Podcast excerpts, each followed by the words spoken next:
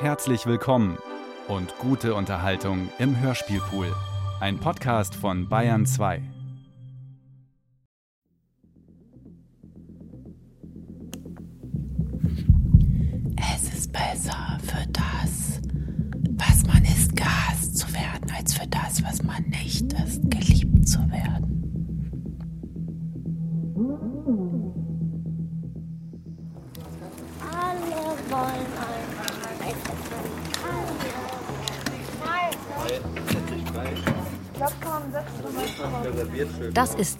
da vorne am Eisladen. Meine Freundin Tina. Sie reiht sich ein in die Schlange der Wartenden, als eine von vielen. Ich muss sagen, Schatz, was du haben willst. Möchte Erdbeeren, Schokolade. Ich bin Anna, zuständig für Dokumentation und Archiv in diesem Projekt. Ich werde Tina in den nächsten Monaten auf Schritt und Tritt begleiten. Becher willst du? Becher. Auch im Becher zwei Kugeln, Schokolade und Himbeeren. Tina ist Künstlerin, mittelalt, mittelgescheitert. Sie hat es zwar weder zu einer Normfamilie noch zu einer Altersvorsorge gebracht, aber sonst ist sie privilegierte Mehrheitsgesellschaft und Mittelmaß durch und durch. Die Laune ist gut, der Optimismus noch ungebrochen. Aber wenn man näher heranzoomt, sieht man, dass sie heute ein wenig angespannt ist. Ihre Handflächen schwitzen leicht, das Herz klopft. Ich glaube, meins ist sogar größer, aber das Jetzt kramt sie die Küchenwaage aus ihrem schwarzen Rucksack, stellt sich vor den grauen Verteilerkasten direkt neben die Eisdiele Bitterschön im Herzen des Örtchens Nimmerstadt und überredet die anderen Kundinnen, ihr ihre Eisbecher abzutreten. 138. Ich habe tatsächlich mehr als du. Sie will das Eis abwiegen, zum Vergleich. Darf ich euch was fragen? Ich mache gerade einen Versuch. Dürfte ich. Stopp, stopp, stopp, stopp. Darf ich einmal dein Eis abwiegen? Bevor du. Wiegen? Ja, tu mal den Löffel wieder rein, weil sonst, sonst ist, fehlt ja was. Danach gibt sie die Becher zurück. Ich mache ein Radio-, ein Podcast-Projekt. Sie möchte wissen, bekommt sie genug? 112. Okay, tausend Dank. Magst du deinen Namen sagen? Elin. Elin. Und hast du gesagt, ich will ein ganz besonders großes Eis? Okay, und schmeckt's? Kinder bekommen schon mal eindeutig weniger Eis. Vielleicht, weil Kinder sich nicht beschweren? Weil vor Kindern niemand Angst zu haben braucht? So, Hauptsache es schmeckt, oder? Schmeckt dein Eis denn? Vor mir hat nie einer Angst. Ja. Darum geht es in dieser sechsteiligen Podcast-Serie. Ausgehend von einer Kugel Eis. Wie müsste man sein, damit die Leute einem die größere Kugel Eis geben? Oder auch das bessere Hotelzimmer. Also nicht wieder das mit dem Schimmelfleck im Bad oder das laute Zimmer direkt neben dem Fahrstuhl oder über der Warenanlieferung. Wie ist man die, die immer vorgelassen wird? Die klare Ansagen macht, ohne dass es ihr übel genommen wird. Die einfach überall ein kleines Stückchen mehr bekommt vom Kuchen. Allzeit unterwegs auf der Überholspur des Lebens. Hi Tina, also wenn es ums Vordrängeln geht, vielleicht brauchst du da den Rat von einer Spezialistin. Und ich dachte da an Fanny Futterknecht. Ein Jahr lang wird sie von einer Publikumsjury aus guten Freundinnen und Bekannten beraten. Aus Wien. Und die hat mir mal erzählt, dass sie das von ihrem Vater beigebracht bekommen hat. Wie sie sich vordrängelt, überall so immer umsonst reinkommt und ähm, ähm, ja, einfach so gut behandelt wird von allen mit einer guten Selbstverständlichkeit. Und sie wird sich von echten Business Coaches trainieren lassen. Sie will alle aussichtsreichen, studienerprobten, vielleicht mitunter mal menschenverachtenden und absurden, aber gerne auch poetischen und performativen Methoden ausprobieren, die normalerweise Führungskräften beigebracht werden. Das ist auch Herrschaftswissen für alle. Dafür hat Tina zahlreiche vertrauliche Gespräche mit Coaches und Personalern geführt und erfolgreiche Führungskräfte zu ihren Geheimrezepten interviewt. Sie hat die neuesten Erkenntnisse und Studien zu diesem Thema zusammengetragen. So, nimm mal den Kasten oder gib mir mal den Kasten. Ich mache jetzt das Funkmikro an deinen Kragen. Shadowing nennt man das, wenn ein Coach seine Klienten im echten Leben begleitet. Kannst du ins Ohr machen. Und mhm. aufnehmen ins linke Ohr. Bitte. Okay. Ja. Danke, Anna. Und jetzt können wir mit der kleinen Antenne hier, können wir dich jetzt auf Schritt und Tritt verfolgen. Okay, Test, Test. Ja. Ja, Hallo? ich will mehr. Ich will einen Shadow. Ich will mich mehr trauen. Ich will berühmt werden. Pimp Your Life. Ein Versuch in ferngesteuerter Selbstoptimierung? Klingt für mich nicht. Also klingt für mich nicht nach Hörspiel. Zu kompliziert auch. Ja, zu kompliziert. Klingt für mich ein bisschen zu sehr nach Ratgebersendung. Nach ernst gemeinter Ratgebersendung sind wir ja nicht. Warum ist das Leben manchmal so unerfreulich? Warum sind Menschen so oft gemein zueinander? Und was könnte man dagegen tun? Das sind die zentralen Themen ihrer Arbeit als Künstlerin. Das und die Suche nach der Magie im Alltäglichen. Bislang interessiert meine Kunst nur niemanden. Das muss ich auch mal ändern. Pimp Your Life. Per Knopf im Ohr zum Besten aller Leben. Teil 1, ich will mehr. Von Tina Klopp. Hm, wer kriegt das größte Eis? Tinas Telefonjury wird den Podcast begleiten als eine Art Mischung aus antikem Chor und permanenter Selbstreflexionsschleife. Mein praktischer Vorschlag ist eher, ähm, zehn Eis zu kaufen für bei der nächsten Gelegenheit für ähm, deine zehn liebsten Kollegen? Ja, ich habe äh, mich jetzt auch gerade nochmal in den Eisverkäufer reinversetzt ähm, oder überhaupt in die andere Seite. Und für den Eisverkäufer ist man ja eine von. Ah, ja, irgendwie geben ja alle Leute ganz gerne Ratschläge, aber es sagt keiner so richtig was dazu, ob mit mir irgendwas nicht stimmt. Das ist halt irgendwie so ein Gefühl, ich weiß nicht, ob das allen Menschen so geht. Ich habe das eigentlich schon seit der Kindheit dass ich denke, mit mir stimmt irgendwas nicht oder ich habe irgendwie so eine Art von Behinderung oder ich weiß nicht, sagt man eigentlich noch Behinderung? Keine Ahnung. Und meine Eltern halten das von mir geheim und dann instruieren die halt auch die Kindergärtnerinnen und später die Schule und die Schulleitung und meine Mitschüler, das ebenfalls von mir geheim zu halten. Und in Wirklichkeit ist irgendwas ganz, ganz komisch. Ja, wenn Sie wollen. Ich meine, das ist Hans-Georg Lauer, Ihr Coach Nummer 1. Ja. Als erstes Training haben die beiden sich vorgenommen, ein Upgrade in einem Hotel herauszuhandeln. Was hat mich dazu gebracht, Coach zu werden? Ich bin nach einem Studium der Psychologie. Lauer hat 25 Jahre lang im internationalen Management gearbeitet. Jetzt coacht er Menschen in Veränderungssituationen, etwa bei schwierigen Führungsaufgaben. Für ja, hauptsächlich internationale Firmen, ähm, zuletzt für die Carglass Group Was mich äh, wirklich CFO interessiert, könnte es etwas an mir geben, das andere dazu führt, mir weniger Eis, weniger Upgrades, weniger gute Ausstellungen zu geben? Was stellt der Profi da an mir fest? Lauers erste These? Ja, ich denke, Sie sind jemand, der. Sie benimmt sich nicht mm, hundertprozentig konform zu den Umgangsregeln der Mehrheit. Sehr zielstrebig ist. Und das kann schon so ein bisschen äh, für Zeitgenossen sicherlich auch ein bisschen anstrengend sein.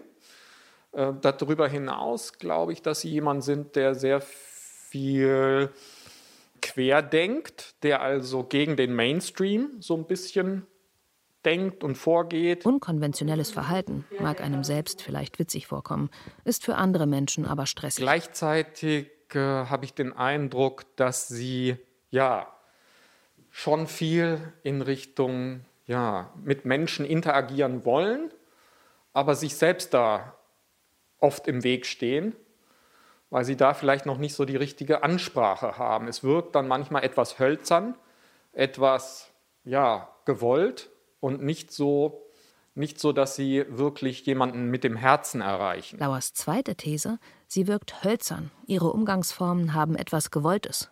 Ihr fehlt das Herz. Super interessant. Das ist ja echt schon mal ein tolles Input.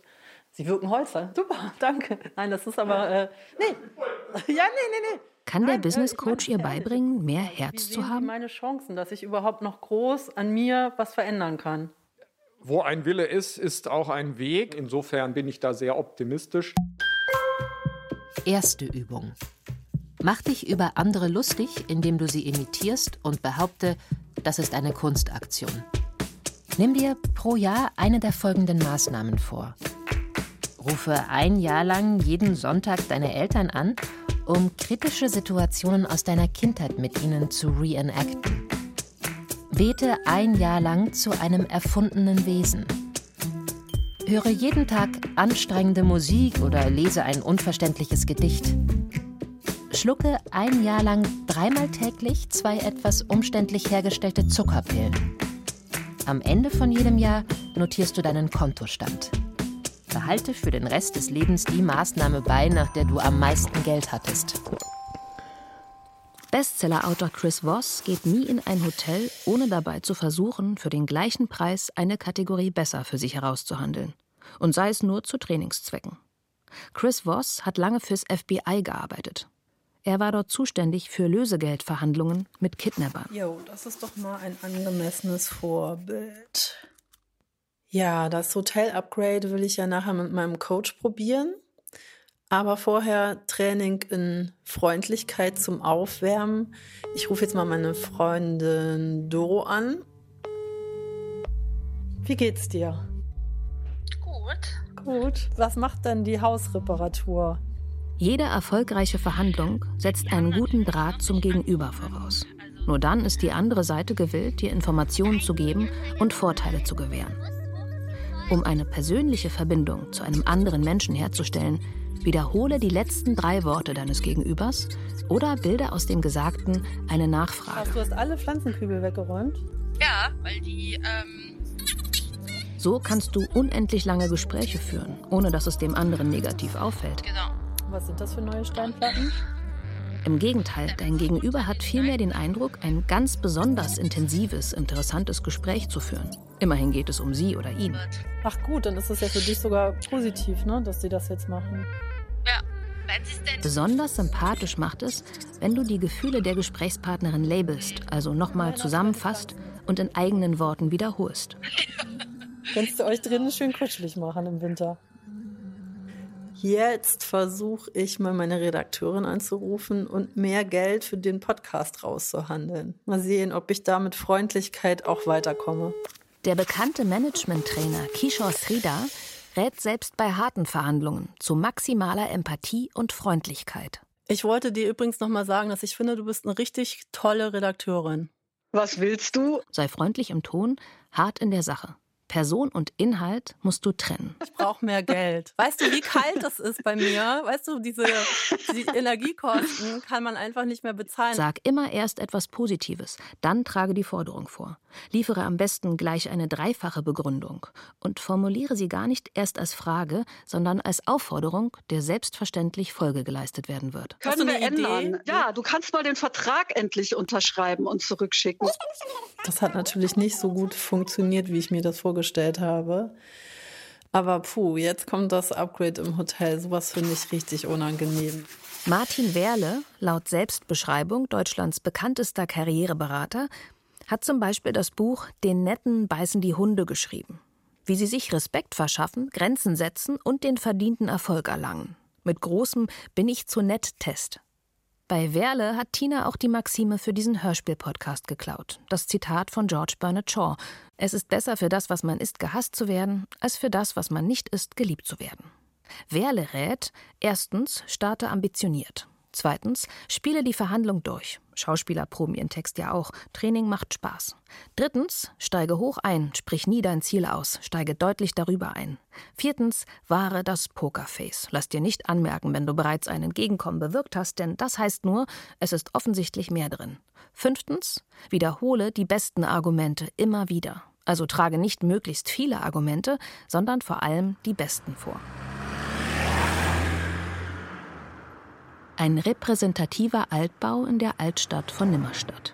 Durch die großen Erdgeschossfenster sieht man die Versuchsperson mit den Händen in der Luft gestikulieren, während Hans-Georg Lauer mit verschmitztem Lächeln den Hotelangestellten mimt.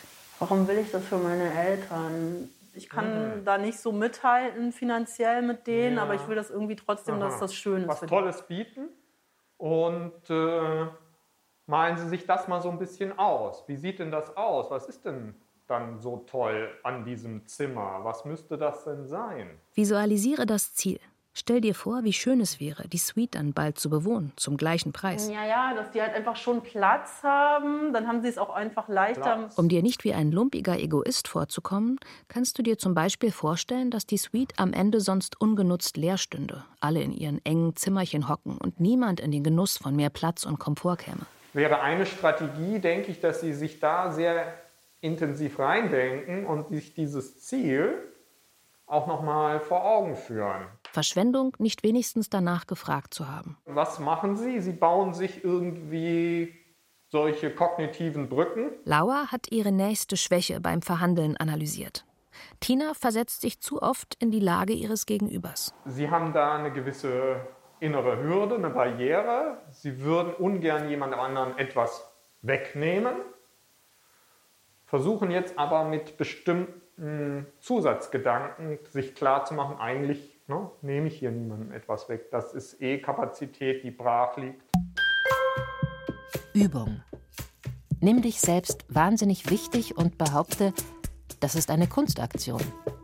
Frage nicht nur jedes Mal nach dem Sex, wie du warst, bitte auch um detailliertes Feedback für jede E-Mail und verteile Fragebögen nach jedem Telefonat oder Treffen.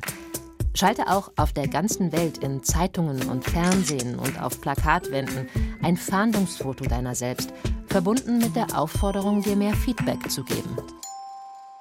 Nach der Trockenübung machen sie sich auf den Weg zum Wir Hotel. noch eine Jacke anziehen. Auf jeden Fall, das könnte von Vorteil sein. Ein paar Altbauecken weiter. So, wir können da tatsächlich zu Fuß hingehen. Ein neues Herz kann ihr der beste Coach in diesem Leben zwar nicht mehr erschaffen, aber auf dem Weg zum Hotel gehen sie noch einmal alle Techniken durch, die ihr helfen könnten, den Mangel besser zu kaschieren. Aber es gibt natürlich auch ganz viele Techniken, Ja, ja. wie ein Leute sympathischer finden. Ne? Also so zum Beispiel. Technik, ne? Genau. Genau, ich fange jetzt auch mal. Das ist sowas ganz. Ahme die Bewegungen deines Gegenübers nach. Sprich ihn mit Namen an. Andere Menschen hören oft nicht so gerne wie ihren eigenen Namen. zum Sprechen bringt, indem man immer die letzten Worte nur wiederholt. Stelle Ähnlichkeiten fest. Sind Sie auch aus Nimmerstadt? Haben Sie auch Schuhgröße 38? Finden Sie Sushi auch so überbewertet? Und eben der Trick mit der Wiederholung des Satzendes. Auch hier in der Gesprächspsychotherapie. Wenn du anderen Menschen etwas Positives sagst, brauchst du dich dabei nicht zurückzuhalten. Der Losada-Quotient, er bezeichnet das Verhältnis von positiven zu negativen Gefühlsäußerungen, liegt im Schnitt bei 2 zu 1. Ideal wären 3 zu 1. In besonders gut funktionierenden Teams liegt er bei 5 zu 1 oder sogar 6 zu 1. Erst ab einem Quotienten von 11 zu 1 scheinen positive Bemerkungen nicht mehr ernst genommen zu werden. Da fängt manch ein Gegenüber an, den Manipulationsversuch zu wittern. Das wirkt auch auf Sympathie, ähm, Ähnlichkeit grundsätzlich nicht, wenn ich das so. Oh, wir sind schon da. Vor lauter Übungseifer hat Tina gar nicht bemerkt, dass sie schon am Hotel angekommen sind. Okay, ich versuche das jetzt einfach. Es kann ja nur besser werden. Unsere Versuchsperson erklimmt die acht Stufen zu der Jugendstil-Doppelvilla, die über zweieinhalb Etagen zwischen Koniferen und Nadelbäumen aufragt. Während sich Coach Lauer unauffällig an der ruhigen Wohnstraße positioniert, um ihr seine Anweisungen mit Hilfe eines kleinen Funkmikros direkt ins Ohr zu sprechen. Ja, dann kann's losgehen. Hallo. Tag. So, freundlich. Oh wow, das ist ja schön. Niemand bemerkt, dass sich ihr Einflüsterer vor dem Hotel positioniert hat. So ideal verschmilzt Lauers Mantelfarbe mit dem sandsteinernen Beige der Fassade. Vielleicht so ein paar nette Worte fallen lassen über das Ambiente. Sie steht nun bereits vor dem großen hölzernen Tresen an der Rezeption und wird von zwei freundlichen Mitarbeiterinnen in hellblauen Blusen begrüßt. Ja, das ist ja Positives sagen, was sie schön hier. Ich äh, suche gerade ein ähm, Zimmer für meine Eltern. Die wollen am Wochenende zu Besuch kommen. Die linke Mitarbeiterin nimmt den Gesprächsfaden freundlich auf und spinnt ihn fort, während die Kollegin rechts sich wieder Telefon und Computer widmet. Ja, genau. Jetzt erstmal abwarten. Genau.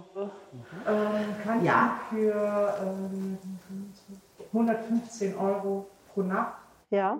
Mhm. Ähm, das ist jetzt eine Suite oder ist es ein normales Zimmer? Ja, sehr gut, genau.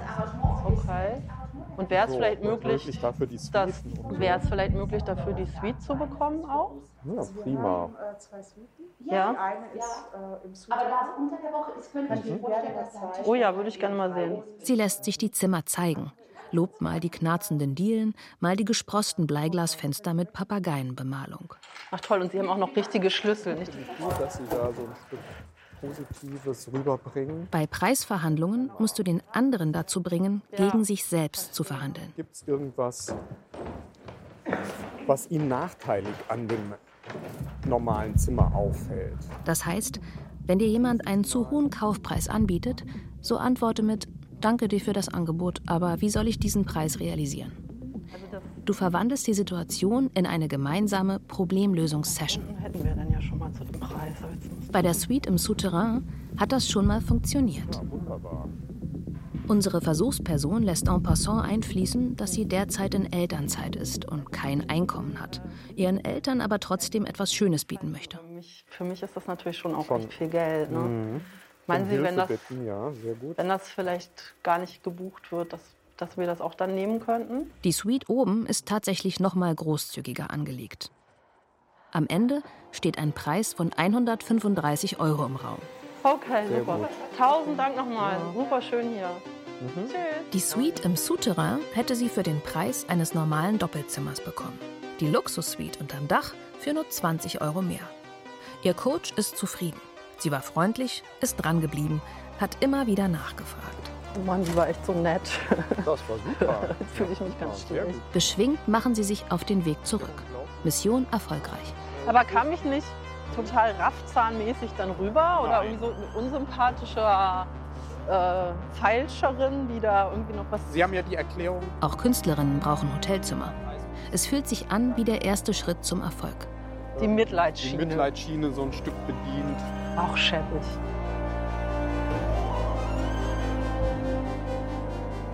Nur eine Woche später sitzt Tina mit Coach Lauer in ihrem grauen, etwas in die Jahre gekommenen Audi. Lauer navigiert sie leicht umständlich zur Werkstatt weggelackt, in der Tat etwas versteckt in einem Hinterhof gelegen, irgendwo zwischen Bahnhof und Einkaufsmeile.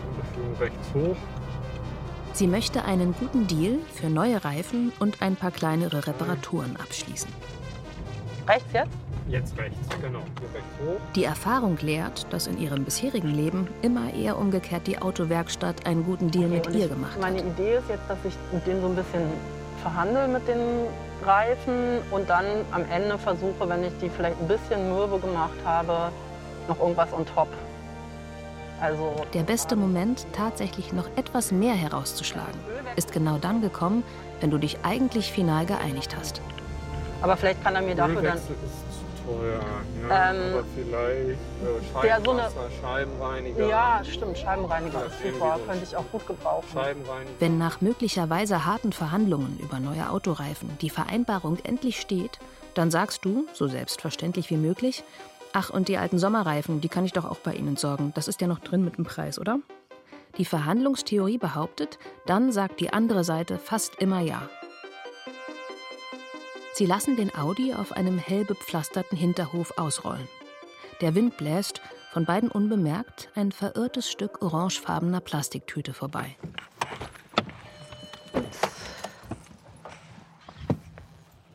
So zu aus, ne? Die Werkstatt in der Größe einer halben Turnhalle öffnet sich zur rechten Seite auf den Hof. Ringsum blickt man auf Wohnhäuser, die ihre nass geregneten Wände in der Spätfrühlingssonne trocknen. Hallo! Sei so freundlich und empathisch wie möglich, aber mache niemals im Vorfeld von dir aus Zugeständnisse. mal meine Maske aufmachen. Äh, ich brauche neue Reifen, glaube ich. Müssen Sie mal einmal einen Blick werfen. Ja, ich fahre jetzt schon äh, relativ lange. Hans-Georg. Lauer, hinter einer Hausmauer mit Blick auf einen Restehof verborgen, belauscht das Gespräch über seine Kopfhörer. Während der Mann im grauen Einteiler noch immer nur am Rande erkennen lässt, dass er Interesse an einem Reparaturauftrag haben könnte. Kommen Sie zur Frage des Angebots. Können Sie mir denn ein Angebot machen? Der Audi fährt momentan mit Winterreifen auf Stahlfelgen. Der Mitarbeiter rät davon ab, die neuen Allwetterreifen ebenfalls auf die Stahlfelgen zu ziehen und empfiehlt stattdessen die Alufelgen. Alufelgen würden besser aussehen, sagt er. Aber wenn die Alufelgen haben, Ist das besser oder? ja klar, Okay. Ist ja voll hässlich eigentlich. Ach so, vom, von der Optik? Ja, ja. Unsere Versuchsperson interessiert sich normalerweise sehr für ästhetische Fragen. Bei Autoreifen allerdings fällt es ihr schwer, Ästhetik überhaupt als relevante Kategorie in Betracht zu Nee, ziehen. nee. Okay, also Sie sagen, die Alufelgen sind besser. Dann würde ich die mitbringen. Gut, aber können Sie mir schon ja, was sagen, wie teuer denn, das Genau, ist? was würde das für. Vor ihrem Termin hat sie sich ausgiebig mit dem Program on Negotiation der Harvard Law School vertraut gemacht. Allerdings interessiert sich ihr potenzieller Verhandlungspartner viel mehr für sein Telefon. Schneller als ein Wiesel ist er in der Montagehalle verschwunden. Ich hole mal kurz den, äh, meine, meine Papiere. Er telefoniert jetzt eh er gerade mit telefoniert jemand gerade. anderes. Okay, also Ähm, es ist jetzt. äh, er macht mir jetzt ein Angebot, machen. aber Genau. ich muss Das mal ganz kurz so meine ganz, Sachen holen. ähm, gucken Sie, dass Sie das mehr von der kaufmännischen Seite hier durchziehen. Solltest du sehr erfolgreich sein beim Verhandeln, musst du dem Gegenüber eine goldene Brücke bauen, damit er sein Gesicht wahren kann. Wenn du das Ergebnis als Sieg für den anderen verkaufst, selbst wenn du dich inhaltlich total durchgesetzt hast, sind am Ende trotzdem alle zufrieden. Egal, ob es ums Business oder eine Geiselnahme geht, Respekt und Ansehen interessieren Verhandlungspartner oft mehr als Geld. In diesem Fall interessiert sich ihr Gegenüber allerdings nicht mal für die Verhandlungen. Es sind jetzt bald zehn Minuten vergangen, seit der Mitarbeiter sie auf dem Hof hat stehen lassen, um sich seinem Telefonanruf zu widmen. Ich gehe jetzt einfach mal, er sitzt hinter so einer Scheibe und ignoriert mich komplett. Hat eben kurz hochgeguckt und telefoniert jetzt einfach weiter. Das, winkt gerade ein größerer Auftrag. In der Werkhalle befindet sich ein kleiner quadratischer Glaskasten mit Computer, Aktenschrank. Fühlt man sich doch gleich als Kunde super wohl hier. Ja. Wird man so richtig, wow, totale Kundenorientierung. Da sitzt der Mitarbeiter, nippt an seinem Heißgetränk im Plastikbecher und quatscht gut gelaunt, die Füße auf einem zweiten Stuhl aufgestützt, ins Telefon. Nicht zum ersten Mal in ihrem Leben steht unsere Versuchsperson vor einer gläsernen Wand und fragt sich, wie jetzt weiter. Das war Pimp Your Life. Teil 1, ich will mehr. Im nächsten Teil will sich Tina in einen Mann verwandeln. Ich bin schon ein bisschen nervös und vor allen Dingen ist es mir irgendwie auch ein bisschen unangenehm. Um auszuprobieren, ob ihr Autogeschäfte mit Bart womöglich leichter von der Hand gehen. Und dann versuch mal ein bisschen langsamer zu gehen und spür mal jeden deiner Schritte auf dem Boden. Das heißt, du musst nicht stampfen, aber du sollst jeden Schritt spüren. Mit Hilfe der Gender-Expertin Stefanie Weber wird sie lernen, sich in allen Lebenslagen wie ein stereotyper Mann zu verhalten. Wir hatten den Penis vergessen, ne? Oh, oh. Eine Produktion von und mit Tina Klopp. Mit Anna Panknin als Anna und dem Coach Hans-Georg Lauch. Sound Kiki Bohemia und Ziggerman. Ton und Technik Olaf Dettinger und Wolfgang Rixius. Redaktion Katharina Agathos. Gefördert von der Film- und Medienstiftung NRW. Bayerischer Rundfunk 2023.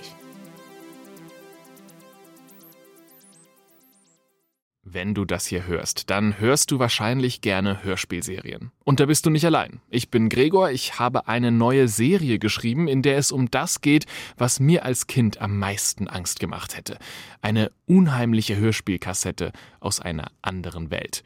Und du kannst jetzt rausfinden, was es mit dieser Kassette auf sich hat, in der neuen Podcast-Serie Mia Insomnia mit Julia Gruber und Bastian Pastewka. Alle Folgen gibt's ab jetzt in der ARD Audiothek.